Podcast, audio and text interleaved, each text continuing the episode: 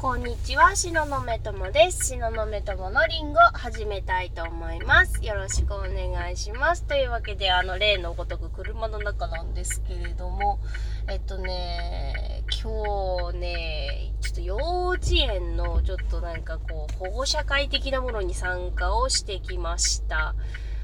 で、結構ね、いろんな人とね、お話ししたんで、ちょっとなんかこう、喋ってこう、エネルギー発散しないと、こう、うーん、エネルギーがこう、こうなんかこう溜まっちゃった感じがして、こう気持ち悪いなと思って、ちょっと今収録をしています。で、せっかくなんで、えっ、ー、と、私はね、意外とね、やっぱり、あの、HSP の、あの、中度なんで、やっぱりいろんな人がいるところ行くの苦手だったんですけど、だけど、こう、自己分析をして、ね、自分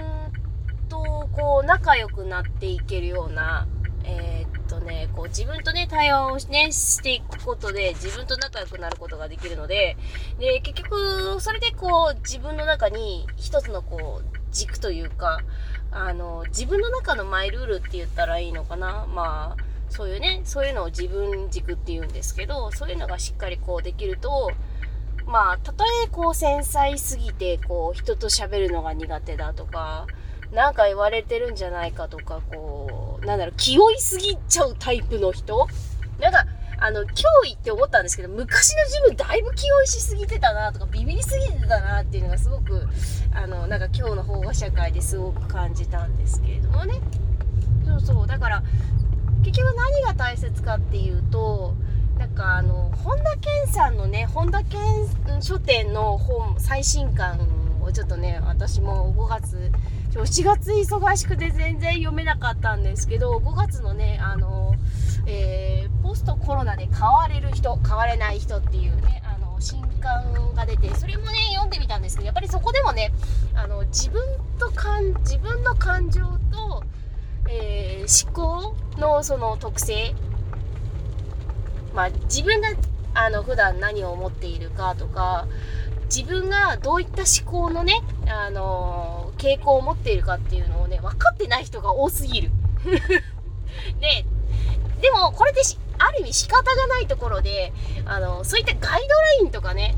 なんかそういう教科書とかね、ないんで、教育の面でそういうのないので、わからない人が多いのは当然といえば当然なんですけどね。うん。で、やっぱりそれができている人っていうのの一部なんですけど、やっぱり自分自身の感情と思考。これがねしっかりはっきりしていると行動もしやすくなるし他の人とも知らない人とかでもなんかねあの、なんだろうこう普通に世間話もできるようになるしあとはなんだろうみんな遠慮しがちなんだよね。保護者会で思ったんですけど なんかこうこうね1年のこうなんだろうこう行事をね、決めましょうみたいなね、こう保護者会でなんかこう、楽しくみんなでこう学びましょうみたいな絵画みたいなのがあって、うちの幼稚園で。で、まあ、その幼稚園のね、こう、どういう雰囲気なのかっていうのを知りたくて、ただそれだけでもう、もう勢いでちょっと申し込んだんですけど、初めはね、参加する気ななくて、仕事もあるかなと思って、思ってはいたんですけど、まあ、意外と参加してみて、思ったのが、あ、意外と面白いなっていうのと、あとは、あの、みんなが、こう、幼稚園児のみんながこう、いる中にちょっとお邪魔ができるっていうね、特権、特権が ね、こうできるから、あ、こういう風に過ごしてるんだっていうのがわかるんで、まあ、まあ、目的はね、ちょっと息子がどういう感じで過ごしてるのかなっていうので見たかったんですけど、見たかったんですけど、でも今日行った時にはちょっと息子遠足で 遠足で園にいなかったんですけどね。でも大体この、あの、幼稚園の雰囲気がね、あの、分かったんで、まあ良かったかなと思ってちょっと話出れたんですけど、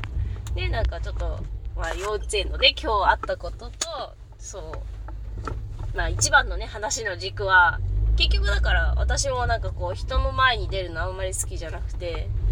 好きじゃないっていうかもうすごい気負いすぎてたところがあって、あ、無理だわ、みたいな感じだったんですけど、いやもう保護者会の皆さん、話し合いの時に全然、あんまりあんまり誰もほとんどなんかこう、周りのお母さんたちは、お母さんたち同士で喋ってるんだけど、こう、なんか会議みたいなのでどうですかってこう、意見を求められるとザッとこう、静かになるみたいな。日本人あるあるなんですけどね。だからそういうの気にしないでも、気にしないで私は言いたいことあったら言っちゃうんですけど、ね、別に、言いたいことあったら言ってもいいじゃないみたいな。まあそんな感じでね。うん。まあ、だから、まあね、ちょっと話がね、めちゃくちゃ飛んじゃったんですけど、